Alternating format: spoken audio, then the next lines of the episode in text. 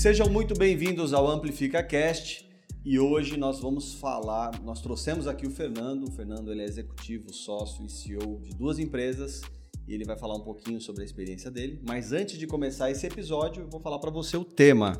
O tema vai ser carreira em tecnologia e a evolução da indústria de tecnologia. Então, se você é da indústria de tecnologia, é um decisor de tecnologia, esse episódio é para você. Fernando, seja muito bem-vindos ao Amplifica Cast. Se apresenta aí para nossa audiência, Obrigado. fica à vontade. Meu nome é Fernando, né, com bendito pelo meu amigo Eric aqui. e sou sócio da TPS IT, da T4 IT, né, são empresas de consultoria de TI. Estamos aí no mercado há alguns anos. Estamos aqui para participar e para contribuir da melhor forma Legal. possível, tá bom? Legal. Fernando, você tem uma. Já conheço o Fernando há algum tempo. É, a gente tem muita familiaridade aí, né? Simpatia pelo Fernando. Conta para nós, Fernando, como que começou? Em que momento? Primeiro, acho que é legal assim, né? A sua carreira começou na área de tecnologia? Foi a tecnologia que te escolheu? Como que começou a sua carreira? Cara, assim, vamos lá. É, minha carreira começou na área de tecnologia, né? Eu comecei trabalhando com hardware, como estagiário, com 15 anos mais ou menos, de 15 para 16 anos. E fui ser técnico de laboratório? Na época eu fazia técnico em eletrônica. E, e aí foi um caminho, comecei na, como técnico de laboratório, consertando impressoras, consertando monitores. E aí, com, com o tempo, eu comecei a fazer atendimentos de cliente. Né? Então, eu ia, por exemplo, num, num banco nacional, que nem existe mais hoje, é, fazer atendimentos, consertar equipamentos. E aí o processo foi evoluindo. Né? É, chegou no momento que a, vamos dizer assim, o ambiente de rede começou a ficar muito latente, né? não existia a rede naquele momento. sim. Então, veio a Novel, Nossa. né, como a Novel 312 lá para mexer com, com ambientes. E eu fui trabalhar no Chase Manhattan, que fica aqui, ficava até aqui na Zona Sul, na Verbo Uhum. Divino. E eu comecei trabalhando lá, né, fazendo atendimentos de, de hardware. E, e aí começou a me dar a oportunidade. Falei, puta, vamos. Tinha um supervisor lá, ele falou, puta, vamos começar a mexer um pouco com rede, porque o banco está tá precisando de recursos. E eu comecei a trabalhar, né, aprender com essa pessoa, que era o meu supervisor. E aí dali eu fui para uma outra empresa, fui trabalhar na Xerox, também com, com rede, e o processo foi evoluindo. Né? Uhum. Chegou um momento que o hardware já não era mais importante, né? e, e a gente come, eu comecei a me especializar um pouco mais na parte de, de network, na parte de redes. E aí eu tive a oportunidade de trabalhar na, na EDS, né? me chamaram a EDS, né? que eu, a finada EDS, Sim. né? É, tinha um, eu trabalhava na, na Xerox, é, hou- houve uma oportunidade, eles estavam montando um centro em São Caetano para atendimento. Né? A EDS já atendia a Xerox, eles gostavam do meu trabalho, eu acabei, apareceu uma oportunidade de analista, fui para lá, me chamaram, fui trabalhar em São Caetano, né, no Renascent Center, como se chamava, e, e lá a gente, eu comecei minha carreira efetivamente na área de tecnologia, na área de software. Legal. Eu me especializei na parte de sistemas de mensagem, né, Microsoft, me certifiquei lá dentro da IDS, eh, e, fui, e minha carreira começou a crescer ali dentro. Legal. né? E a, e a- Você fez faculdade de TI? Fiz faculdade de TI, fiz análise de sistemas. Análise né, de sistema. Acabei me formando nessa área. Uhum. E E certificações foi na parte de software. parte de software. Legal, de E aí- rede. É, de rede. Rede, Microsoft, Uhum. toda a parte, né? E, e aí a, a coisa começou a acontecer lá, que era uma empresa muito grande, né? tinha, um, eh, tinha uma equipe muito forte, então eu tive a oportunidade eh, de conhecer muitas pessoas, muitas, né, muitos profissionais de, de alto nível. Eu comecei a evoluir ali dentro, Uhum. né? chegou um momento que eh, eu já estava como supervisor de uma área, Ah, né, atuando como, como responsável pela parte de middleware. Eles tinham uma área grande de middleware, tinha 40 pessoas. Uhum. E, e ali foi a evolução.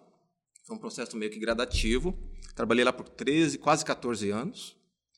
Ah, praticamente, é, quando chegou por volta, acho que 2000 e, 2006, mais ou menos, 2006, 2007, eu estava cansado, porque eu estava trabalhando demais. Uhum. né? Era, uma, era uma operação muito grande. É, tinha uma, uma equipe muito grande, é, tinha uma carreira muito forte lá, eu decidi sair. Uhum. Falei, ah, quer saber, eu preciso, eu preciso de algo mais tranquilo. Minha filha tinha acabado de nascer, Uhum. não conseguia ver família, não conseguia era o tempo todo com bip, na época era bip, né? Não tinha, não tinha Chamado- celular, Chamado né? bombando o tempo inteiro. É, exatamente. E eu cheguei na época para o meu diretor, diretor Américas, e falei: olha, eu tô, gosto daqui, amo isso aqui, praticamente aprendi tudo que eu sei hoje aqui com vocês, mas eu preciso, eu preciso descansar. Eu não estou conseguindo mais é, ver família. E foi difícil para sair, porque eles não queriam, né? uhum. eles não queriam que a gente que eu saísse. Foi uma é, assim, foi uma situação complicada, mas consegui sair. Fiquei em casa um período, descansando, meio é, como se fala? E só, só um pouco assim, para gente, você falar desse período descansando. Então você começou na, na área de tecnologia, com hardware, depois foi se especializando em software. Só para a gente pegar o gancho, porque eu acho importante falar para quem está assistindo, que está na carreira de TI, é, como que era o seu perfil? assim? Você estudava depois do horário de trabalho? Como que você é, decidia, por exemplo, investir na sua carreira para que uhum. você fosse atingindo os seus objetivos profissionais, né? Você tá legal. Uma pessoa, uma pessoa esforçada, uhum. fazia mais do que a média. Como que era isso daí? Porque para para supervisor, né, você precisa. Olha, vou ser dedicar... muito sincero. Eu nunca fui um, nunca fui um nerd. Uhum. Não sou, né? Não, apesar de trabalhar com tecnologia há muitos anos, nunca fui um, né, um, um fã de estudar, de programar. Nunca gostei de programar na faculdade. Né? Era mais hard, né? Então, assim, eu fiz faculdade, foi a parte mais difícil para mim foi programar. Uhum. Né? A parte, né, as, as, vamos dizer assim, as matérias mais complicadas. E, na verdade, assim, eu sempre gostei muito de, de consertar coisas. Né? Então, quando eu comecei a trabalhar com hardware, foi um dos motivos, porque eu gostava de consertar. Uhum. Desde muito novo, né? Quebrava alguma coisa, eu queria consertar. Quebrava um eletrodoméstico da minha mãe, eu queria mexer. Por isso que eu fui fazer eletrônica. Uhum. E aí, da eletrônica, eu fui ah. para a área de tecnologia. Né? Então, essa vontade de consertar as coisas foi o meu maior motivador. Uhum. Né? E, e aí, o que aconteceu? A, a, no caso da IDS, a IDS era uma empresa que incentivava muito o conhecimento. Uhum. Né? Então, a gente tinha muita oportunidade de evoluir. Então, as, as oportunidades apareciam e eu me eu entrava nelas e ia para cima. Né? Uh, passei muitos carnavais estudando né, um, sistema, estudando uma, um cliente, viajando. Então, é, as oportunidades foram aparecendo Mas e eu fui pegando. aproveitar também. Eu soube né? aproveitar, cara. Sabe assim, eu acho que eu até, se fosse hoje, eu faria algumas coisas diferentes. Mas tinha medo né? do trabalho? Não, cara, eu sempre trabalhei muito. Legal. Né? Eu acredito nisso. É uma coisa que eu trago para minhas empresas hoje. Os profissionais que trabalham comigo. Sem trabalho, a gente não chega a lugar nenhum. Não adianta você ficar esperando que as coisas vão acontecer. Não vão acontecer, não é assim. Né? Ganhar na Mega Sena é para poucos. Uhum. A gente tem que trabalhar, a gente tem que batalhar. E você veio de uma, só para a gente também contextualizar, uhum. você veio de uma família humilde, que já tinha condições? Como que era o minha, seu? Minha família é uma família simples, né? Eu consegui estudar, meu pai é, me deu todo Mas o apoio. Você colegial em escola particular? Não, na verdade eu só, estudei só o técnico no particular, o restante foi escola estadual. Né? Uhum. Então, eu tenho dois irmãos, então a gente teve uma, uma, uma, assim, uma infância bem estruturada, mas com bem, bem simples, Sim. nada de, né, de uhum. não tínhamos luxo nessa situação. Quando você foi fazer o técnico, você pagava porque você trabalhava ou a família ajudava? Na verdade, meu pai ajudou. Legal. O técnico, ele praticamente ele bancou todo o técnico, porque eu comecei Legal. a trabalhar ganhava muito pouco, né? Estagiário, Sim. ganhava meio salário mínimo na época, eu lembro até disso. Primeiro salário eu comprei um tênis, né? E mas, assim, é, ele me ajudou. Aí, quando eu entrei na faculdade, é, aí eu já estava trabalhando, já tinha uma outra situação, e ali eu me banquei. E dali para frente ele falou: agora eu já fiz minha parte, agora você segue o teu caminho. Legal. Né? E, e, voltando ao assunto da, da evolução, né, assim, eu diria que é, para os profissionais, o que é importante, que eu acho que falta um pouco hoje, eu vejo isso às vezes e falo isso para os meus, meus funcionários, né, meus colaboradores, é que assim, a empresa, dá, se a empresa te dá uma oportunidade, cara, vai para cima. Uhum. Né, eu acho que às vezes, hoje, hoje os jovens eles demoram um pouco para entender isso, né? porque na minha época era mais difícil. Né? Então a gente tinha que, muitas vezes, é, ir para cima do teu gerente, do diretor, mostrar e fazer tudo para o cara te dar uma oportunidade. Né? Então, todas que me deram, eu consegui aproveitar bem. Uhum. Tanto que eu consegui sa sair de lá numa posição boa. Tenho amigos até hoje, a gente tem um grupo gigante de pessoas da IDS que continuam se encontrando. Uhum. Né? É, e isso permaneceu. Uhum. Isso foi legal, porque a gente acabou criando laços dentro, da, dentro de lá e aquilo, né? cada um foi para um lado, cada um evoluiu. E, e a gente conseguiu criar um caminho muito interessante. Legal. E nessa, aí você ficou nessa empresa, aí você decidiu tirar um momento ali para ficar mais com a família. Mais contato, mais, descansar mais, ter mais tempo para você, para suas coisas. Como é que foi? Sabático, É um assim, tempo né? sabático, sem viajar para fora, né? Exatamente. Cuidando da filha. Cuidando da filha, cara. E como é que foi esse? Foi dali que você começou a empreender? Ou Então, Teve- cara, assim, aí a minha, teve minha- mais- é, a minha história de empreendimento é um pouco antes, né? Assim, eu, eu brinco, né? Eu tava, tava conversando com um amigo recentemente, a gente estava falando sobre isso, e minha primeira empresa eu tinha oito anos, né? Eu vendia pipa e, e- gelinho. E gelinho, é. né? Todo mundo faz isso, né? E aí, Eu dali, lavava carro. você lavava carro, Eu né? Eu lavava- tinha, eu tinha um amigo meu que fazia a mesma Eu- coisa. Eu tinha que comprar um né? tênis, vamos supor, eu queria um Puma Disc. Aí eu combinava com as pessoas que eu lavava carro. Eu falava, olha, eu vou lavar o carro de vocês três meses. Aí três meses vocês não vão me dar nada, eu vou lavar, mas quando no final dos três meses você me dá o, o que eu devo receber, É. porque eu lavei o carro e eu vou comprar o tênis, que eu quero juntar. Eu não queria nenhum dinheiro pra mim. Mas então, e tirando a brincadeira, mas é verdade, né? A gente fazia isso aí quando era criança, mas assim, eu com quando eu trabalhava na IDS, eu acabei montando uma empresinha para consertar computador. Uhum. né? Então eu trabalhava lá na parte de suporte, fazendo suporte a sistemas, e no meu tempo livre, aos finais de semana, eu, eu Fazia atendia cliente, clientes, né? Então foi a minha primeira empresa. Inclusive com CNPJ, bonitinho na Sim. época, tudo, né? E, e aí, depois que eu saí da IDS, fiquei um- quase um ano ali eh, descansando, dando uma, uma reorganizada na vida, né? Eu me separei. Uhum. Né? Aí eu estava terminando um período de, De- de, né, assim, de mudanças, né, que eu estava cansado, tudo, acabei me separando, né? E aí foi outra mudança de vida, né? Porque Uhum. você tinha, eu tinha toda uma estrutura, né? E acabei tendo que eh, repensar a minha vida naquele momento. E, e foi nesse momento que me, me veio a falar, olha, eu vou montar um negócio. Uhum. Preciso montar alguma coisa, eu sempre tive vontade, já tive algumas pequenas experiências, né, meu? Sim. Vendendo gelinho ali, fazendo consertando. Falei, eu acho que eu preciso montar algo com, com um pouco de mim em alguma coisa. E eu comecei a, a, a- pesquisar, né, ver de que, o que, que eu poderia fazer. Só que o que acontece? A coisa começou a apertar, porque um ano, né, eu falei, Uhum. eu preciso, eu preciso trabalhar, fazer alguma coisa enquanto eu tento montar esse negócio, aparece alguma coisa. Eu não vou montar nada de suporte, porque não tem sentido, já é uma coisa que já está ultrapassada, o pessoal já está em sistemas, e, e sozinho é difícil você ter Sim. uma ideia e, e pô-la em, em prática. Né? E aí eu consegui, através de um amigo, ir trabalhar na HP. Uhum. Né? Trabalhei um ano na HP, que depois comprou a EDS, né? Foi até É engraçado, isso, é, né? HP comprou ideia. É, Eu tive e- um amigo na, no, no MBA que era, trabalhou na HP que foi comprado pela. que comprou a IDS. comprou né? EDS, Que ele né? veio da IDS. Aí Eu trabalhei na Natura, né, sinto, pela HP, o fiquei lá nome. um, tempo, um ano praticamente trabalhando na Natura como, como coordenador lá dentro, eh, pela HP. E nesse período, né, eu, come, eu tava, comecei a pesquisar um pouco mais, vi que tinha algumas áreas interessantes, área de sistema, área de rede, área de consultoria. Falei, por que, que eu consigo fazer?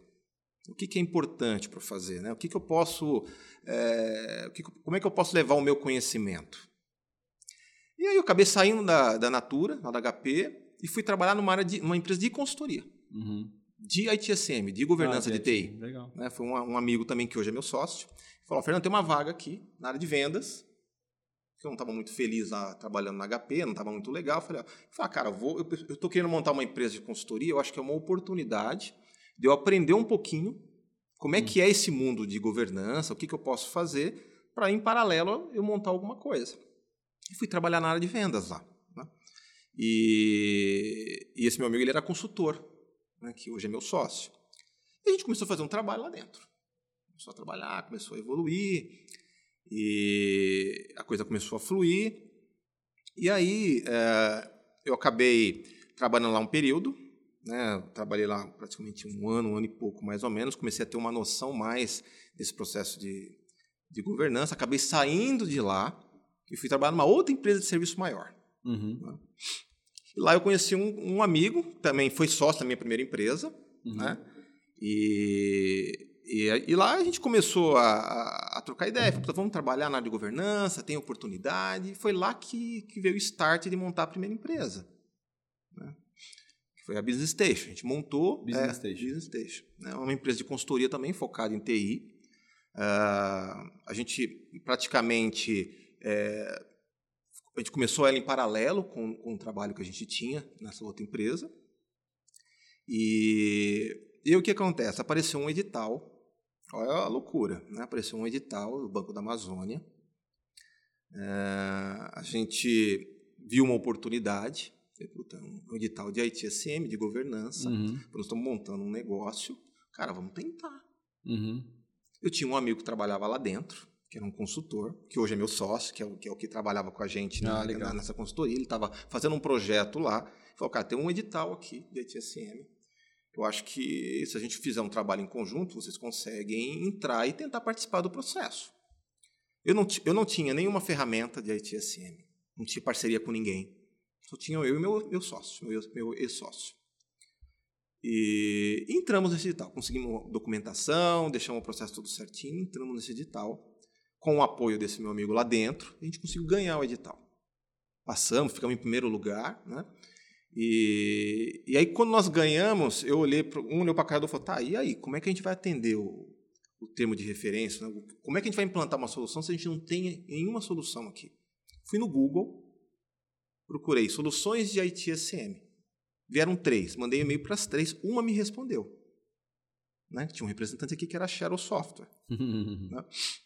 E aí o representante na época me passou, um, me falou, a gente tem, eu tenho uma ferramenta legal, a gente pode fazer uma parceria. Fizemos uma reunião, fechamos uma parceria e eu implantei a solução. A gente conseguiu, fizemos um projeto, a ganhamos a conta. E foi assim que começou. Nossa, né? E aí, a, a Business teve uma trajetória interessante, ela cresceu muito, a gente chegou a ter quase 50 funcionários. Uhum. Né? É, grande parte dos contratos né, de Sharon no Brasil a gente acabou ficando com a gente. Uhum. Né? Esse, esse representante que, que inicialmente começou, que veio com a, gente nos ajudar, ele acabou desistindo de representar a Cheryl e a gente assumiu a Cheryl aqui no Brasil. Uhum. E aí começamos a fazer um trabalho. Né? E, e aí foi crescendo. Um contrato aqui, um edital aqui, um privado, o processo foi acontecendo, a empresa foi crescendo e, e o processo foi acontecendo. A empresa cresceu num momento é, que a gente tinha que fazer uma mudança.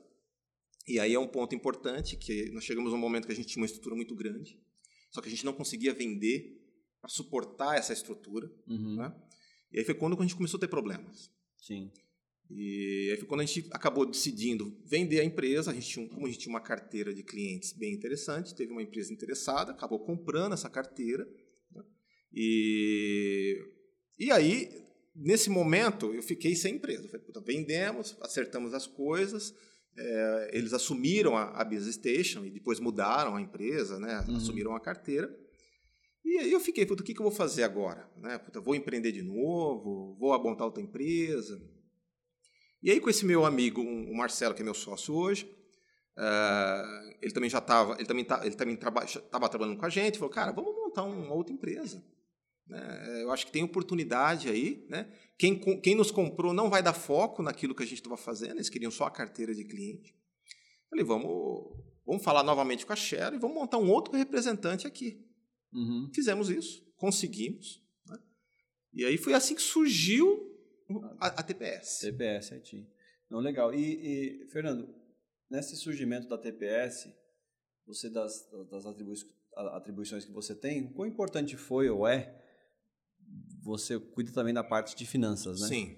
Na parte financeira. O quão importante é para um empresário, um empreendedor, cuidar da parte, sabe, entender finanças. Cara, importante mesmo. Você, você fala, você é dono de empresa, você sabe como é. é. Assim, eu diria que quando eu montei a minha primeira empresa, a Business Station, a gente teve muitos erros financeiros ali. A gente investiu demais, é, a gente é, não controlava vendas, é, assim da forma que deveria. Uhum. Então a gente acabou tendo um descompasso. Chegou uma hora que a gente estava muito caro, com uma, com uma, uma, estrutura muito cara, com pouco faturamento.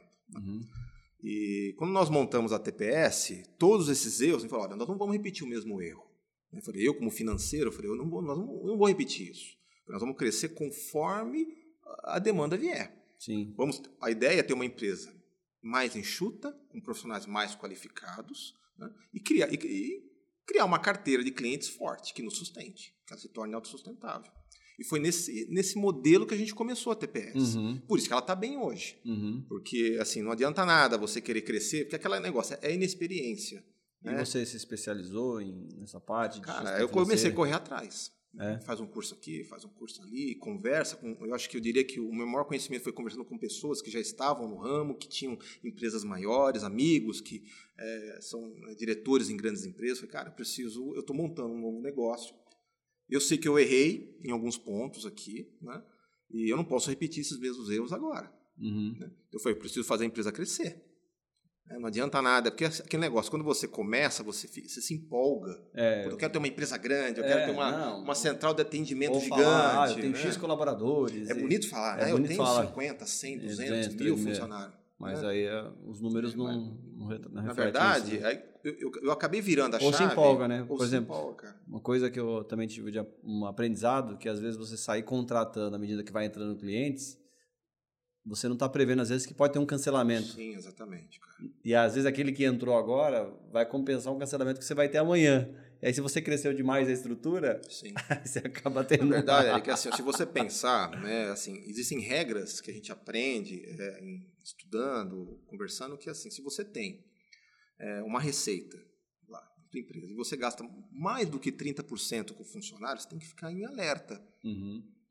E é isso que eu venho seguindo, né? Então eu venho tentando manter dentro da minha do, meu do meu planejamento financeiro, eu não gasto mais do que 30% do que eu tenho com pessoas. Uhum. Porque é, é, é, vamos dizer assim, é o ponto de segurança. Quando você começa a gastar muito nesse, nesse, nesse sentido, você acaba perdendo o controle. Uhum. A não ser, lógico, você, que- você vai olhar para frente, pô, eu vou investir. Tá, mas você sabe que lá na frente você vai ter um retorno. Sim, tem projeções de né? novas receitas. Outra, não adianta nada você também. é, eu, tô- eu quero crescer a empresa, mas por quanto está vindo de venda? O que, que você tem de venda? Então, o planejamento foi algo que eu não fiz a primeira vez, a gente começou a fazer na TPS. Uhum. Então, tudo muito estruturado. Né? Pô, a gente não errou, lógico que errar faz parte, cara. Não tem como você falar que você Ah, não e vai errar. aprende, né? Aprende. Né? É, outro, o mercado muda. Uhum. É, assim, é, você, você ter profissionais não tão qualificados é um problema hoje. Porque, primeiro, é difícil contratar.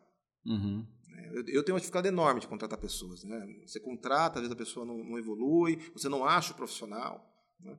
E, então, quem eu tenho, tem pessoas que estão comigo desde a primeira empresa. Vieram para cá e continuam, né? e vêm evoluindo. Uhum. E eu diria que, assim, a principal lição é cuide das finanças, né? garanta isso, porque não, não tem negócio que vai para frente se você não tiver controle. Não, e até é interessante, né? Porque mesmo você que era um, tem, tem uma experiência técnica, você tem propriedade do que você fala, da parte técnica, a gente percebe que você também desenvolveu esses skills Sim, né, na parte financeira, né? Exatamente. Então você, por exemplo, tem um beleza, tem um bagagem de propriedade para falar de IGSM, tem propriedade técnica para falar disso, daquilo outro, de às vezes sentar numa negociação e conversar sobre diferentes assuntos, mas você também se especializou na parte de Sim. finanças, né? De É, governança a gente acabou tendo que né? evoluir, cara. Não teve jeito, né? Foi uma coisa meio que a Uhum. forceps, assim. Eu tive que aprender, né? Legal, muito Porque eu bom. sabia dos erros. Eu falei, puta, como é que eu não repito isso aqui agora? né? Uhum. E outra, é, certas coisas, você, por exemplo, eu tinha uma equipe grande lá de administração, né? Então, muita coisa eu não tinha um controle. Uhum. Na- na- foi na- na- agora, o processo vai passar tudo por mim. Legal. Porque assim, eu, eu tenho o driver, né? Eu e os meus sócios hoje, né? a gente sabe o que tem que, o que, o que tem que ser feito. Então, é, toda tomada de decisão ela é planejada. A gente Hum. não faz nada na base do ah, da emoção. Sim. É, e outra, é, Sabe o quanto pode foco, crescer, cara. o quanto pode contratar, o quanto pode, o quanto precisa diminuir, Exatamente. o quanto pode retirar também, né? Exatamente. Assim, eu tenho uma, eu tenho uma, a gente até recentemente eu tive uma reunião com o meu pessoal comercial e, e tem alguns pontos que a gente sempre toca. Eu falo, galera, se você tem foco, se você tem atitude, se você tem conhecimento naquilo que você está fazendo, né, as coisas fluem. Esse trabalho, né? Você trabalha, cara. Se você não conhece aquilo que você está fazendo, o que você está vendendo, o que você está fazendo, o que quer que seja, você não vai conseguir evoluir naquilo. Se não tiver foco, falei, a gente focou a TPS, eu falei, eu sou focado. Não adianta eu querer fazer, por exemplo, outsourcing. Não é meu Sim, negócio sim. isso. Vai ter uma curva de aprendizagem. É, vou fazer né? desenvolvimento de sistemas também não é, meu, não é o meu core. Uhum. Eu não tenho essa especialização. Né? Os meus profissionais não têm esse, esse Sim, gabarito, é, é, esse conhecimento, atrás, cara. energia Eu não queria fazer tudo, cara, porque TI é muito grande. Sim, é Se você amplo. quiser fazer tudo, você não vai fazer nada. Uhum. né? Então a gente acabou focando, né, tanto a TPS como a Tifora, elas são focadas num nicho de mercado né, que vem se modificando. Uhum. Né, é, tecnologia não para. Você pegar quando eu comecei e hoje, cara, são mundos é, totalmente diferentes. Né? Não tem nada a ver uma coisa com a outra. Mas tem- existem conhecimentos que eu adquiri na EDS que eu trago até hoje e que me ajudam na gestão. Legal. Né? Então, muita coisa que, muitos processos, muitos controles que eu tinha lá, eu trouxe para a empresa. Uhum. Né? Uma... É, que às vezes a pessoa acha assim, ah, eu preciso necessariamente ser, ter uma estrutura muito grande para ser organizado. Não precisa. Não precisa, cara. Para começar, né? Pelo organizar. contrário, é que acho que você tem que começar organizado pequeno. Cara. Sim. Você não organiza uma, uma estrutura muito grande, é difícil. É, depois. Então, se você, se você tem uma estrutura pequena e você está organizado, ela vai crescer de forma organizada. Uhum. O contrário é difícil. É até uma coisa assim também que eu trago de pouco de experiência, né? Todo o processo antes dele começar a ser sistematizado, ele precisa já funcionar. Sim. Ainda que seja com controle manual, porque depois quando você traz para o sistema, ele já está Exatamente, organizado, né? Acho que esse é o aprendizado também, né? E não esperar ter o melhor sistema, a melhor plataforma, né? Depende, a gente está falando aqui com empresas pequenas, grandes, mas já começar do início ali, né? Sim. Já se organizar, né? Isso acontece, assim, é, a gente, eu não vendo o sistema, cara. Uhum. Eu vendo conhecimento. Uhum. O sistema é o que você É, acabou de a falar. ferramenta existem A ferramenta, é, todas fazem mu- muito, de forma muito parecida. O que, que diferencia? É o conhecimento que você leva. Então, quando eu vou num cliente hoje, eu não vou lá para vender um produto, ah, vou lá vender a solução X, a Y. Não. Para dar O solução. que, qual- o que, você precisa? Qual é a tua dor? O que está acontecendo? Né? É, aonde eu posso te ajudar? Né? Aonde que pô, a solução tua não te atende? Por que não te atende hoje? Uhum. O que está pegando? Né? O que, que você quer fazer? Onde você quer chegar? Porque com isso eu consigo olhar para o meu portfólio e falar assim: olha, isso aqui atende bem eles. Então, o- assim, hoje eu tenho uma equipe de consultores, eu não tenho analista na empresa. Uhum. Eu tenho consultor. O vendedor é consultor. O executivo da empresa é consultor. né? O atendente lá, ele é um consultor, porque ele, ele não, ele não vai resolver lá o binário do cara. Não Uhum. é esse o objetivo. Né? Um cliente, quando liga para a gente, é porque ele precisa de algo. Sim, né? Então, é, e para isso tem que ter maturidade. Sim. Por isso que é difícil você trazer uma pessoa nova, porque você vai ter, essa pessoa lá vai ter que entrar no ritmo. Né? Fernando, e uma, uma- como que você divide o seu tempo? né? Você tem várias atribuições Sim. dentro das empresas que você tem, dos negócios que você tem. Como que você divide o seu tempo, por exemplo? Ah, eu dedico 30% na parte eh, administrativa financeira, na parte porque você se envolve também né, em coisas de metas comerciais, Sim, sim, sim. novos projetos, novos produtos. Como que você olha, né, tudo isso que você tem para fazer da semana, e como que você procura flutuar entre as áreas? Porque Ca- você tem hora que tá com um chapéu, depois tá sim. com outro, com outro. Eu criei uma rotina, cara. Foi uma, Uhum. uma- até principalmente por causa do, do home office, né? Da Uhum. pandemia e todo mundo em casa, eu acabei criando uma rotina onde eu, é, eu tenho já um, um processo de manhã, né? Começo a trabalhar nove horas todos os dias, dificilmente isso é diferente.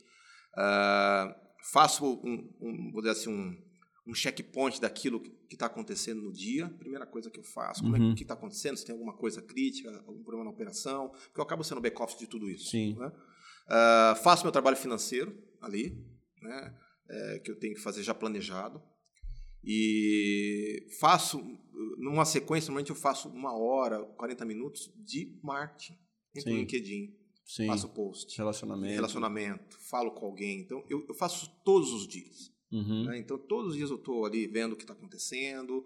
É, aí, daquilo eu acabo indo para estudar alguma coisa, para aparecer um assunto. Ah, tá falando do chat GPT, porque ele está integrado com tal. Puta, onde tem um texto? Deixa eu ler alguma coisa sobre isso. Uhum. Porque é outro ponto importante. Se a gente não conhece, atento, se né? você não está atento ao que está acontecendo, como é que eu vou numa reunião com o cliente? Uhum. Como é que eu vou conversar, vou criar ali uma relação com o cara, muitas vezes, que, né, que não está, não tá, às vezes não está antenado.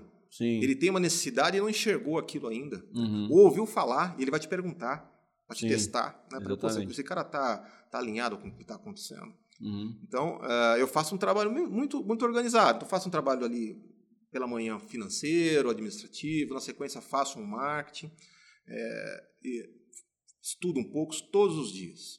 Uhum. Né? E com o home office você tem uma rotina diferente. Uhum. né? Eu tenho um filho pequenininho de dois anos, então imagina também eh, acaba você tem que dar um pouco de atenção para a família. Então também me organizo para isso na hora do almoço, tá junto com a família um pouco. Aquele depois que morre não adianta, Não, né? não tem jeito, É, cara. não tem né? jeito. E você falar também que você não vai. é, não tem jeito, você tá ali, o filho vai ali, ô papai, preciso falar É, com você vamos brincar. Então você acaba tendo um pouquinho de tempo para isso também. Né? E isso é legal porque isso aproxima. Né? Que, falei, mudou, porque quando estava no escritório, você está o tempo todo trabalhando. Uhum. Agora, você tem que dividir, a família está ali junto com você. Né? Apesar de eu ter um Hum. espaço reservado, tudo certinho, é, você tem que ir lá dar uma atenção. Acabou aquilo, passou aquele período do almoço, volta a trabalhar. Foco, e né? aí você tem. Eu, minhas reuniões, 90% são à tarde. Eu não gosto de reunião de manhã. Porque de manhã eu, eu faço toda a organização do dia. Sim. Então, normalmente eu tenho duas reuniões, reunião com a equipe, a gente tem agendas pré-definidas com o comercial, agendas com a área técnica. Uma vez por semana eu vou para o meu escritório em São Paulo, que a gente tem lá uma base lá no, no Allianz, né, lá uhum. dentro do Allianz. Né? Não é palmeirense, E- é palmeirense. não, eu não sou, cara. Eu sou corintiano. Meu sócio é palmeirense, né? E toda vez que eu entro lá, queima um pouco aqui e tal, né? Mas, tirando a brincadeira, o lugar é maravilhoso lá, né? Mas, assim, é, a gente- uma vez por semana a gente vai para lá, se reúne, faz uma reunião de diretoria, discute os pontos, os problemas, é, as ações, e, e o, e o processo flui, cara. né? A gente hoje organizou bem a empresa, então eu tenho uma área técnica que funciona sozinha, então tem uma gerência que toma conta, a gente raramente é envolvido. É, foi, uma, foi uma luta con- construir isso de uma Por forma que, que a gente não precisa se envolver mais. E aí o restante do pessoal administrativo e comercial, cara. Uhum. Falo, todo mundo vende, né? Tirando a área técnica que está mais focada ali, o restante das pessoas todos são vendedores. Uhum. E aí é relacionamento, Sim. é organização, é controle e tudo mais. E como que é essa questão da, da TPS IT? Você comentou lá né, da parceria com a Cheryl, que, que já é de longa data. Sim, Isso trouxe vários benefícios, né, de você ter uma, um parceiro estratégico, né, global, né, e Sim, que global, entrega exatamente. soluções e tudo mais. Quanto isso foi importante para a sua operação e para o sucesso da, da, da TPS? cara, assim, conforme eu comentei com você, é, a Shell, a apareceu numa necessidade, né? E acabou virando um, assim, E um, naquela regra que o empreendedor não pode dizer não, né? Não. Apareceu Aparece- a cara, tem que concorrência. acontecer, cara. Você- assim, você faz, faço. Faço, bora. Como? Já vendi, Já né? vendi. já vendi, eu tenho que entregar, né? E quando a Cheryl veio, a gente começou a a entender um pouco mais do mercado, né? Viu que realmente, é, é, assim, tinha ali uma, ela tinha uma tecnologia diferente naquele momento, né? diferente das outras, Uhum, e foi um dos motivadores. E a gente começou a investir nisso uhum. né? A empresa cresceu, se estruturou e tudo mais. E, assim, na, na verdade, não houve uma, puta, precisa ser uma, uma, uma ferramenta americana, japonesa, Mas brasileira, não. Se adaptou É porque a gente precisava, cliente, né? é, precisava de, tinha requisitos, né? Ela tinha que ser certificada, ela tinha que estar no Gartner, é, e era uma solução que estava assim naquele momento. Uhum. né? Então foi um motivador é, da gente poder seguir com a parceria. E isso foi crescendo. Né? Na medida que você vê que tem negócio, a gente, durante muito tempo, toda vez que eu entrava numa concorrência, a minha solução era uma das poucas que tinham toda aquela certificação. Uhum. E, só que isso foi mudando, lógico, outros foram evoluindo, é, outras empresas vieram para o Brasil, a ServiceNow veio para o Brasil, é, outras, a CA já estava aqui há muito tempo, então eram, são- eram soluções que já estavam aí no mesmo nível, e aí começou uma, uma, uma guerra no mercado, né? aparecia um edital, aparecia uma RFP, todo mundo participava, quem tinha o menor preço levava, porque a tecnologia era muito parecida. Uhum. E isso veio desde 2009, cara. Né? A gente, eu comecei a parceria com a, com a Shell, na verdade, na outra empresa, em 2009. Nossa, já faz uns 14 anos. 14 anos. E, e aí veio, veio evoluindo, o processo foi acontecendo, né? Só que a Shell foi vendida. É, teve É, eu comentei, cheguei a comentar com você Ivante, que né? né, a Ivante comprou a Shell, né? A Ivante é uma empresa muito maior, é um, grupo, na verdade, eles têm várias empresas. E a Shell acabou tendo, acho que faltou investimento, porque eles, eles eram muito focados num único produto de gerenciamento de serviço. Né? E isso foi sendo, foi ficando, né? Porque você vinha uma ServiceNow que tinha uma plataforma com serviços de Conectava várias automação, serviços de inteligência artificial, chatbot eh, e tudo mais. Né? E a Shell muito focada ali no, no ITSM, em alguns processos de negócio, e acabou ficando limitada. E chegou uma hora que eu acho que o, o, o negócio lá já não, não virou, e aí ela foi vendida. A Ivante comprou a Shell, né? no primeiro momento para nós a gente ficou meio sem saber o que ia acontecer aqui. Apesar da Ivante já estar no Brasil, ela não tinha, ela não, não tinha era naquele momento muita força. Não Tinha é ela né? tinha um foco muito em gerenciamento de endpoints, né? Uhum. ferramentas, por causa do Landesk. Sim. Né? O Landesk foi comprado também pela Ivante há anos atrás, e não era nem a Ivante, era a HIT, na verdade, na época. E, e acabou, eles pegaram então numa base, ficaram aqui no Brasil, mas não houve um, um trabalho forte. Né?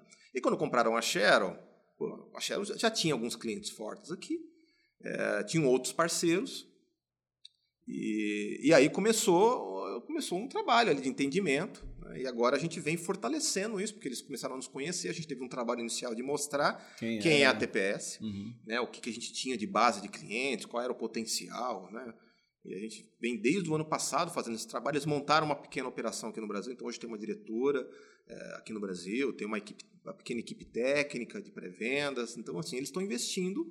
E do nosso lado, a gente também está investindo tudo que pode né, para tornar a TPS um birô de serviços da Ivante. Uhum. É, esse é o nosso, nosso objetivo no momento, é realmente ser referência para né, prestando serviço não só no Brasil, mas como na América Latina, uhum. porque eles têm uma estrutura pequena. Uhum. Né, eles não têm parceiros muito qualificados. Uhum. O que, que acontece? Né? Essa, esse segmento de ITSM, de, de, de, sistemas, a gente se especializou demais por causa da Shell. E aí os outros parceiros não têm essa, toda essa, todo esse know-how. Know né? Então isso a gente acabou saindo na frente, que eu tenho isso, eu tenho profissionais qualificados, e, e, isso agradou, interessou a ele. Falou, eu tenho um parceiro técnico que pode suportar, inclusive, outros parceiros, né, e, e acabar é, fazendo com que a coisa é, evolua aí dentro. Uhum. E a gente vem nessa, nesse trabalho com eles aí, bem, bem interessante, é, de fortalecer essa, essa relação. relação. E tá indo bem, cara. Eu diria que assim, a gente vive um momento complicado né, no mundo, muitas mudanças, né?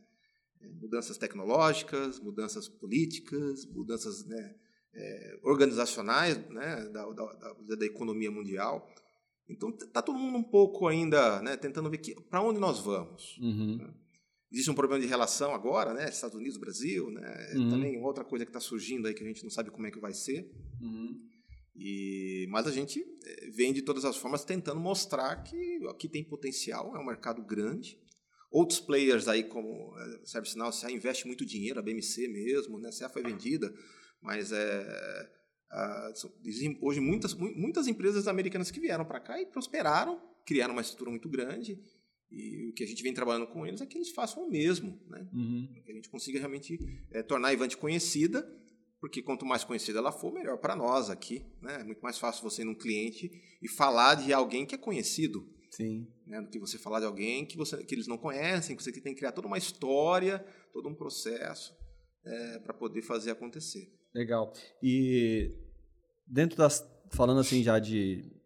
Você falou algumas coisas que são importantes, né? Que você olha, todo dia você separa um tempo ali para estudar, para entender o que está acontecendo, para se conectar também né, ali com as Sim. pessoas no LinkedIn. Então, usa o LinkedIn para se conectar, para se relacionar e usa o seu tempo também para aprender. E a gente sabe que um, atualmente existem várias tecnologias, né? Muito está se falando de inteligência artificial, de chat GPT e tal. Como que isso está dentro da, da TPS IT, esse processo, né? De... Cara, eu diria para você assim, é, eu vejo muitos profissionais, né? Uns criticam, outros elogiam. Eu acho que, assim, eu, eu acho que é um caminho inevitável. Sim. É, a evolução, ela leva a isso. Uhum. Então, essas discussões às vezes ficam até um pouco chatas, Chata, porque né? Ah, mas isso vai criar um problema. Ah, o, o cara vai perder o emprego. Ah, a tecnologia. Cara, isso é inevitável. O ser humano evolui e, como evolução, ele quer que, ele quer que aquilo seja mais rápido, mais flexível, mais automatizado. Né? Não foi assim na Revolução Sim. Industrial? Sim. Né? Pô, é, cara, é, nós estamos vivendo uma outra evolução. Tudo se transforma. Tudo né? se transforma, cara. A gente está se transformando. Eu acho que eu encaro isso como um presente. Uhum. Vou ser muito sincero. Eu vou viver isso. Uhum. Né? Agora, lógico, tudo tem que ter um controle? Sim, é óbvio. Você não pode fazer, você não pode pegar uma tecnologia é, e, fazer com que ela faça o que ela quiser. Sim. Né? Porque ela, qual é o benefício disso para a humanidade? Uhum. Então, eu encaro isso hoje como uma oportunidade de negócio. Uhum. Então, a gente vem estudando, tentando encontrar caminhos para desenvolver isso. Então, você é. pega, por exemplo, a evolução de um chatbot é o chat GPT. Sim. Né? Por quê? Porque ali o cara, o ChatGPT ainda não, mas ele vai pensar por si só. Sim. É a uma versão, tendência, né? A versão 5 agora, né? Diz que no final do ano já vai. As respostas já vão ser iguais à resposta humana. Humano. Então, assim, já é legal. Eu já venho, eu venho, eu brinco, né? eu, eu, converso, é legal, porque é interessante você entender aquilo. Né? É porque vai fazer parte do teu dia a dia. Vai. Eu brinco até com meus pais, às vezes eu falo assim, olha, logo, logo você vai ter um robô dentro de casa, Sim. fazendo as coisas para você. Que para, que isso? Falei, vai.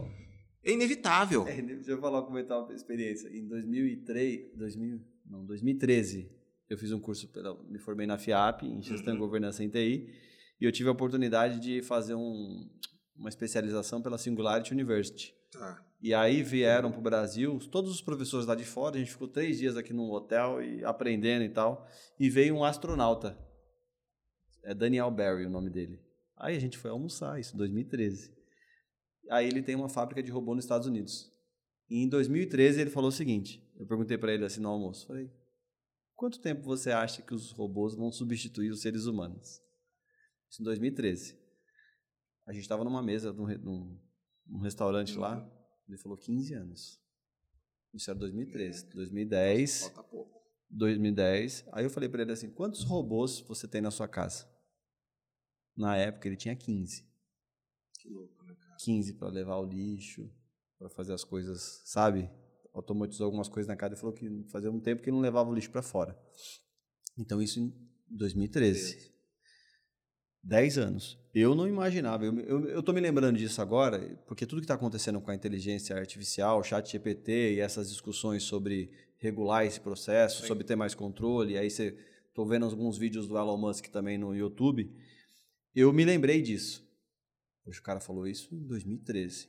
Em 2010, em, 2003, em 2023 agora, 10, passado 10 anos, a gente está tendo um marco né, histórico.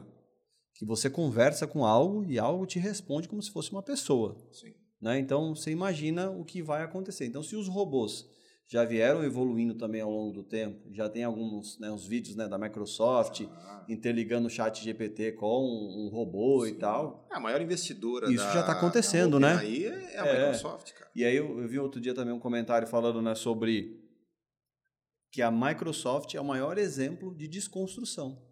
Ela tem um pacote Office e agora ela está desconstruindo tudo que ela construiu, gerando aquela outra versão hum. do, do, do da, é, que, é, que cria tudo sozinho com inteligência Sim, artificial. Exatamente. Então ela está matando o que ela vem há anos construindo. Cara, mas isso acontece, Eric, que assim, ó, se ela não fizer isso agora, uhum. ela alguém vai ficar para trás. E alguém cara. vai fazer. Alguém né? vai fazer, cara. Uhum. Então, assim, você tem que estar tá na frente. Sim. Então, é, é, eu, eu vejo assim, não adianta você lutar contra. Eu acho que você tem que é entender a tecnologia, ver de que forma ela pode agregar na vida. É, os controles vão ter que ter. Você pega filmes aí antigos, né? É, você pega lá o Eu Robô, o cara já falava disso. O é, robô então, é, uma, é uma das é, leis, cara. Né? Porque assim, você. Alguém já estava idealizando aquilo. Né? Entendeu? Então, assim, é, você tem que pôr realmente alguns freios, vamos dizer assim, porque senão a coisa fica descontrolada. Né? Qual, é o, qual é o medo das pessoas? Puta, a inteligência vai evoluir a um ponto que o ser humano não é mais interessante, não é mais necessário. Isso pode acontecer? Pode. Acho que pode. Mas está no controle de quem, cara? Está uhum. no controle do ser humano. Uhum. Então, se o ser humano fizer a coisa de uma forma correta, isso tende a não acontecer. Uhum. Né? Mas é, é, difícil você. Você pega um Elon Musk. Musk é um dos principais investidores de tecnologia, cara, no mundo hoje. Sim. Né? É, ele falar, ah, tem que parar por X tempo, assinar uma carta, isso para mim é jogo é, econômico, porque ele vai ganhar com isso, porque ele certamente está desenvolvendo algo que ele quer sair na frente. Uhum. Não é porque ah, ele está com medo. Uhum. Um cara como ele não tem medo. Sim. Né? Quem... Quem vai para quer não, fazer cara, assim, eu diria assim, nenhum empresário tem medo. Medo não é uma palavra que a gente tem que ter. Uhum. Né? A gente tem que ter prudência. Uhum. Não é medo não. Se tiver medo, você não empreende. Sim. Então, você acha que o Elon Musk está preocupado, com medo? Não, não está com medo de nada. Cara. Ele está olhando na frente e fala, puta, se eu deixar o chat evoluir, porque ele não é mais. Ele até não é, começou, é, não, é, não, não é. tem mais nada a ver, esse, eu não vou conseguir chegar no pé desse cara aqui. Uhum. Porque a Microsoft pôs muito dinheiro ali. Por quê? Se a Microsoft pôs dinheiro, porque ela sabe que isso é, é, é um vai gerar muito volta. mais dinheiro para ela. Ninguém põe dinheiro sem saber que vai e ter é um caminho volta, sem volta também. É um caminho né? sem volta, cara. Agora, eu acho que a gente vai viver. É, né, nós vamos ter a oportunidade de viver isso uma mudança no mundo. Isso, isso é inevitável. Né? É, eu achei que a gente, no ano 2000, quando teve o bug do, né, bug do milênio, né, passei madrugada trabalhando, não aconteceu nada. Né? Eu e minha equipe, na época, é, eu já achava, falava, ah, ano 2020 vai ter carro voando, ah, vai ter né, as, as cidades verticais. Né? É, cara, isso não aconteceu. Uhum. Né? Mas por que não aconteceu? porque não foi o objetivo. As coisas só acontecem quando tem que acontecer, porque os tá caras preparado para isso, né? Cara. É que nem inteligência artificial, né?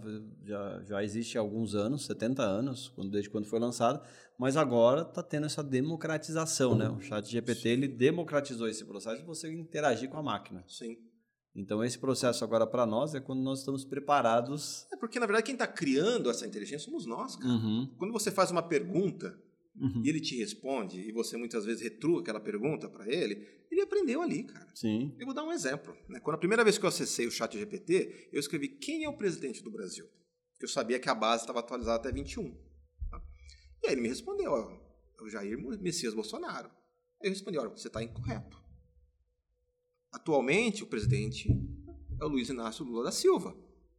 Aí ele agradeceu, falou, eu agradeço, peço desculpa pela minha resposta errada. Passou uns dois, três dias, eu fiz a mesma pergunta. Ele está aprendendo. E ele me respondeu de forma correta. Então, assim, isso é uma coisa bem básica, mas se todo mundo tiver, eh, fizer isso, cara, é, a gente está criando esse, esse grande, essa grande inteligência. Uhum. Não é uma empresa que está criando, ela criou o algoritmo. Uhum. O algoritmo está aprendendo. Recentemente eu tive a oportunidade de participar de um, de um treinamento, de um workshop, e nessa, nesse workshop a empresa ela treinou todos os colaboradores com as principais plataformas de inteligência artificial, desde o CEO até a recepcionista. Todo mundo ficou capacitado em usar a inteligência artificial para otimizar processos. Então você vê a mudança né, de, de mindset, ou seja, preparando já os, os times, Sim. dando ferramentas e criando prompts, que agora o pessoal está falando, não sei se você já ouviu falar do tema dos prompts, Sim. eles estão construindo as perguntas padrões agrupando essas perguntas padrões e personalizando essas perguntas dentro de uma grande base para democratizar todas as perguntas. Porque, por exemplo, o nível de pergunta que você faz, dependendo do tema que você conhece, como ele é mais técnico e mais específico, você faz uma pergunta mais elaborada. Só que essa pergunta que você fez, você pode criar um prompt dela padrão e compartilhar isso com alguém do seu time. Então você pegou parte do seu conhecimento e transferiu isso e democratizou isso dentro dos seus processos. Então você imagina o ganho, né, de operação que você acaba tendo com a inteligência artificial. É, eu diria que assim, é, a área operacional das empresas, ela vai morrer com o tempo. Né? Uhum. Né? Todo mundo que faz uma operação de algo, uhum. aquilo vai mudar. Uhum. Né? É, essas pessoas elas vão ter que fazer um upgrade na carreira e ir para a área o que na área de análise. Sim. Né? Porque é o próximo passo. Se você, o cara que faz uma tarefa operacional, já com uma ferramenta de RPA, por exemplo, já não precisa ter. Sim põe ali um robô, o robô faz a mesma função que você vai lá, faz o processo, clica aqui, aperta ali. O, o sistema faz isso hoje. Uhum. Então, esses, esses profissionais eles vão ser substituídos. É uma coisa, um problema. Por exemplo, um analista meu que corrige um problema no sistema. Se é um problema é, que está numa base de conhecimento, hoje já poderia ser automatizado. Sim. Não precisa nem ter uma inteligência artificial para isso, sim. só que a gente não usa. É aí que é a diferença. Né? Otimizar, é, né, o é otimizar o processo. Já poderia implantar isso hoje. Né? Hoje o, o, sistema já tem condição de se auto-consertar, se auto-monitorar. É, Você não precisa ter uma pessoa vendo isso. É que é, a gente vive diversas versões de mundo no planeta. Né? Então você pega uma economia, por exemplo, você pega um país desenvolvido, um Japão, por exemplo, que atua, a própria China tem um, um, hoje um, um desenvolvimento muito forte em tecnologia, eles estão anos luz da gente, uhum. no Brasil.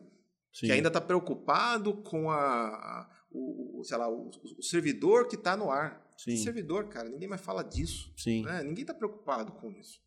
É, o antivírus que está rodando, não, mas ninguém vê isso. Isso aí não é mais o foco. Uhum. Né? Os caras já estão numa outra situação, outro já estão tendo né? um outro nível. Então, uhum. Só que está chegando para a gente. Eu espero que chegue mais rápido. Que eu acho que no Brasil as coisas demoram para chegar. A internet ajudou muito? Ajudou, não tenha dúvida. Hoje a gente tem acesso às informações muito rápido. Né? Tem setores no Brasil que se desenvolveram muito rápido. Você pega o setor bancário brasileiro, um dos melhores sim, do mundo. Sim. Se desenvolveu muito bem né, nesse sentido. Mas a área de serviço ainda, eu acho que ela é bem fraca. Porque a gente usa pouca, é, pouco a, a tecnologia para automatizar. Eu uhum. vejo pela minha operação mesmo. Né? Eu poderia automatizar um monte de coisa, mas eu acabo tendo um analista, um consultor que resolve o problema. Né? Uhum. Então, esses profissionais realmente têm que evoluir. Uhum. Porque vai chegar um momento que eles não vão mais trabalhar nisso. Uhum.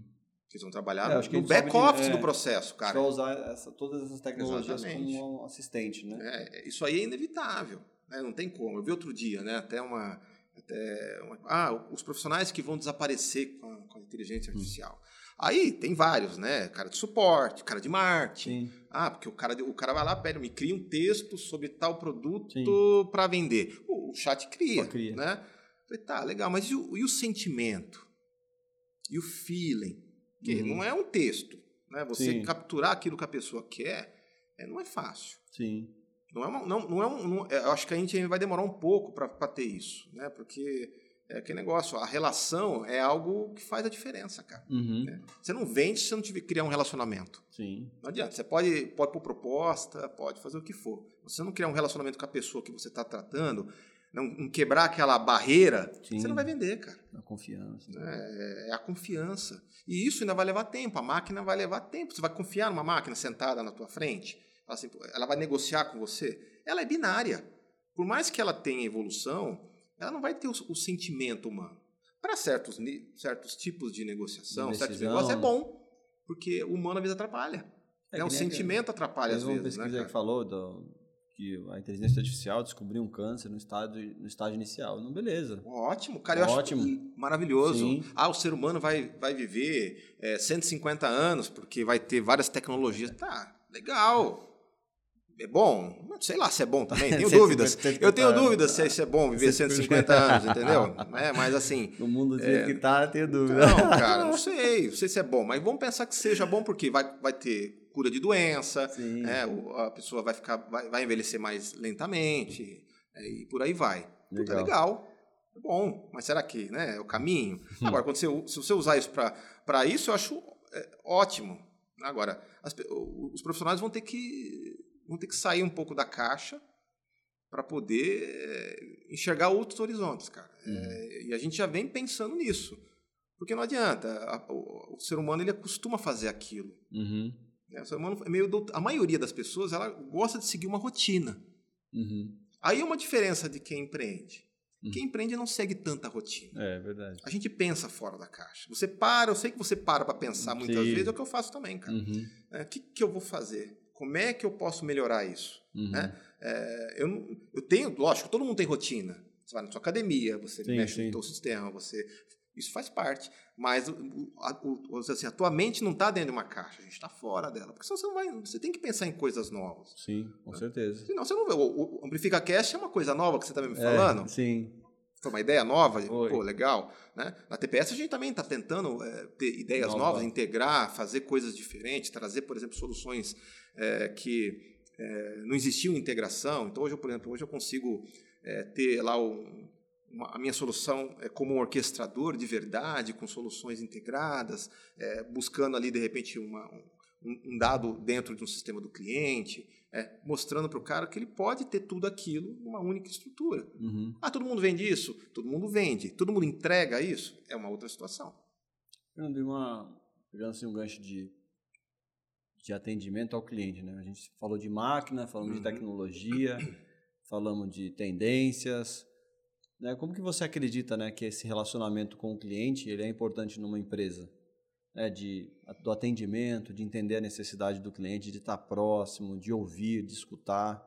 Ah, trabalhar com pessoas é um, é um assim, é- não é fácil.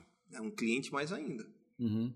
E se você não trabalhar de forma personalizada, você também tem problemas. Sim. Cada cliente tem, tem uma situação, cada pessoa tem um, não, Um jeito, né? um jeito, uma forma de pensar. Uhum. Então, eh, eu sempre, eh, eu já, como Fernando, né, não como diretor de uma empresa, mas como pessoa, eu gosto de criar sempre uma relação. Eu aprendi dessa forma, né? E quando você cria isso, foi o que eu falei, você consegue evoluir em qualquer assunto. Sim. Né? Eu, consigo, eu consigo te vender algo, eu consigo eh, eh, te, te proporcionar alguma coisa diferente. Agora, se eu crio uma barreira... né?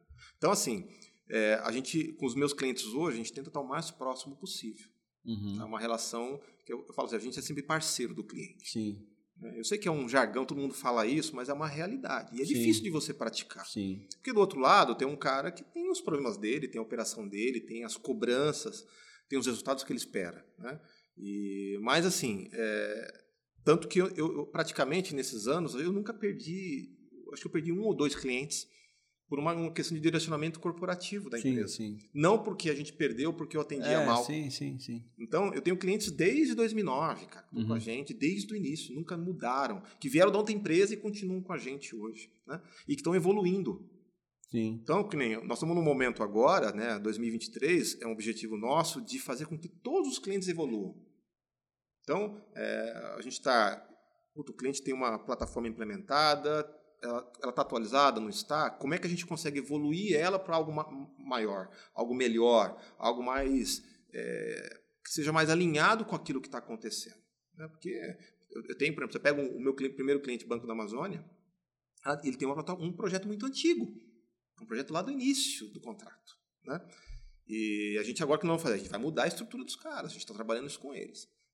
Né? E eu tenho outros que estão no mesmo segmento. Então, assim, a gente vem trabalhando para que o cliente é, olhe para nós como um braço de tecnologia. Puta, TPS, e da mesma forma a T4 IT, é, é, podem me ajudar. Sim. Vão me trazer conhecimento, vão me trazer ferramentas de mercado. Não, muitas vezes o cara tem lá uma operação e fala, puta, mas eu vou para um chatbot, o que, que eu faço? Cara, eu tenho aqui uma solução para você. Uhum. Como é que eu automatizo isso aqui? Puta, eu também tenho uma solução. Uhum. Né? Como é que eu melhoro a segurança daquilo? Eu também tenho uma solução. Muito legal. Então, é esse trabalho que a gente vem fazendo. Né? Foi o, o, nosso principal objetivo em 2023, é, é de levar conhecimento, que é um dos, um dos pilares da empresa hoje, a gente levar conhecimento para o cliente. Sim. Porque se ele ficar satisfeito, ele entender que aquilo é importante para ele, a venda vai vir. Sim. Eu tentar enfiar um novo sistema para o cara, falar, tá, mas para que, que eu preciso disso? Né? Você vai fazer eu gastar mais dinheiro? Pô, você não está vendo que o país está em recessão, o mundo está em recessão, a economia está. A gente não sabe o que vai acontecer. Você quer que eu invista dinheiro por quê? Uhum. É a pergunta que eu faria se o cara vier me vender um software hoje. Tá, você quer que eu compre o teu sistema ou o teu produto, o que quer que seja? O que, que eu vou ganhar com isso, cara? Onde que, onde que eu vou reduzir? Uhum. Eu vou reduzir meu, meu, meu, custo, eu vou ganhar em, em, em, agilidade, em flexibilidade. O que, que eu vou trazer de verdade? Uhum. O que que o que que o teu sistema vai me dar, de, vai me mostrar de diferente? Legal.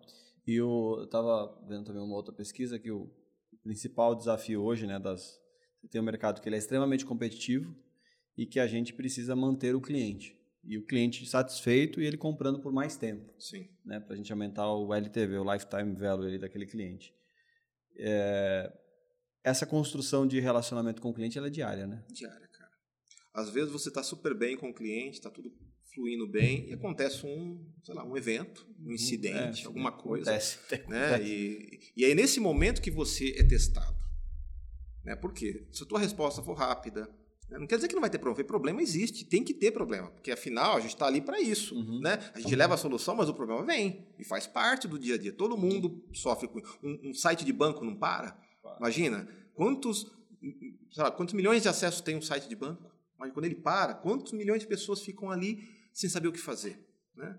É, então é, é importante, né, você ter essa essa relação diária é, lógico, já fala com o cliente todo dia? Não. Não, mas é. Tá sempre mas é, atento, é, né? Tem que estar tá sempre atento, cara. Né? Tem que estar tá ali sempre do lado, sempre conversando com as pessoas, porque é, a gente tem vários interlocutores dentro do cliente. Né? Você pega um analista que atende um chamado, ele está ali representando a empresa. Sim. Se ele tiver de mau humor, se ele tiver com um problema pessoal, se ele de repente não tiver num bom dia, isso pode trazer um monte. Já, e já aconteceu. Já acontece. Já aconteceu com a gente. Já. Fernando, e a gente chegando ao fim aqui do nosso episódio. Tá pensando assim, né, em dicas que você pode dar para a audiência sobre empresas ou controles que as empresas precisam aplicar para elas continuarem no mercado, o que você poderia falar assim para? Cara, eu diria assim, olha, é, tem muita, se fala muito, ah, você tem que, né, tem que ter controle, você tem que é, fazer aquilo que é possível. Primeiro, você tem que acreditar, cara. É porque empreender, ter uma empresa, você tem que acreditar naquilo.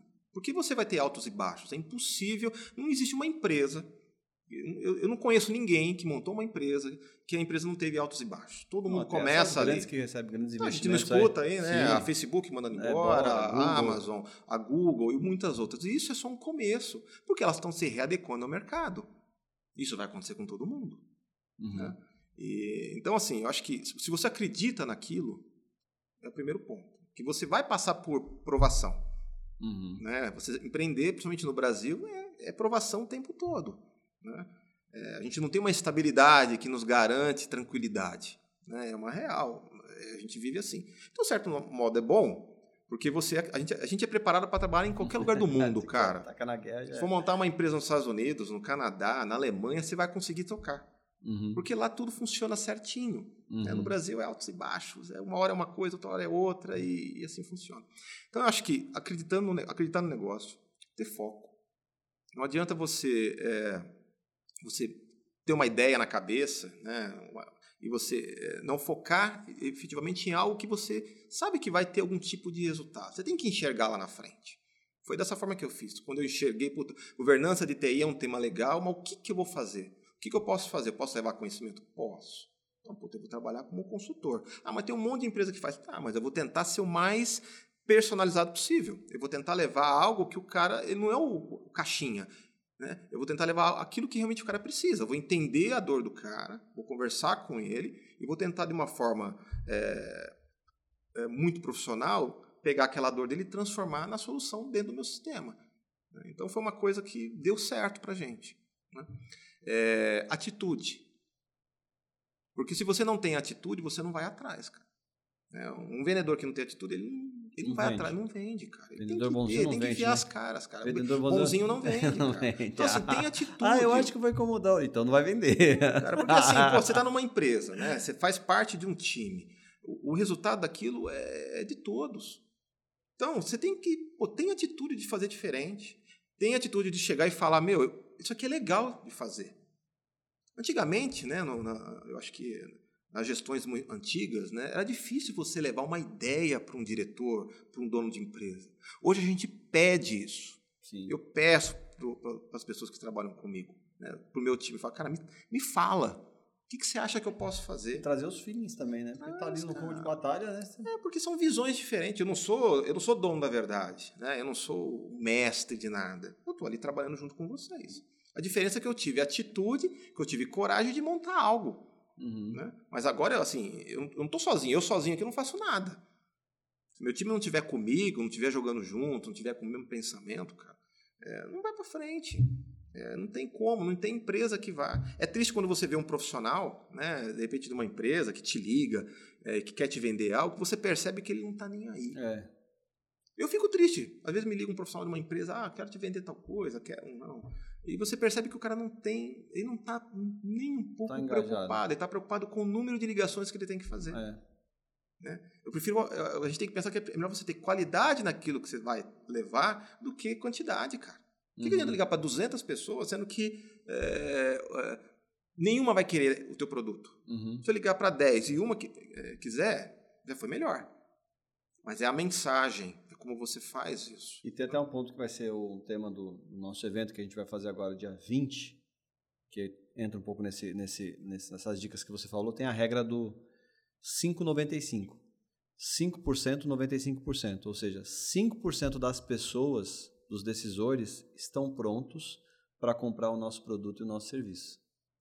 E 95% não estão.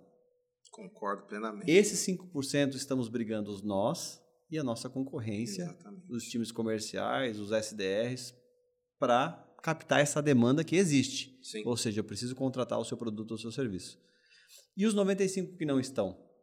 A gente precisa criar uma, um relacionamento de médio a longo prazo. E a forma da gente criar esse relacionamento de educação no médio e longo prazo é trabalhar a presença digital, é trabalhar conteúdo, é trabalhar a relação no mundo digital com, esse, com esses clientes, com esses potenciais decisores é. que amanhã podem se lembrar de nós.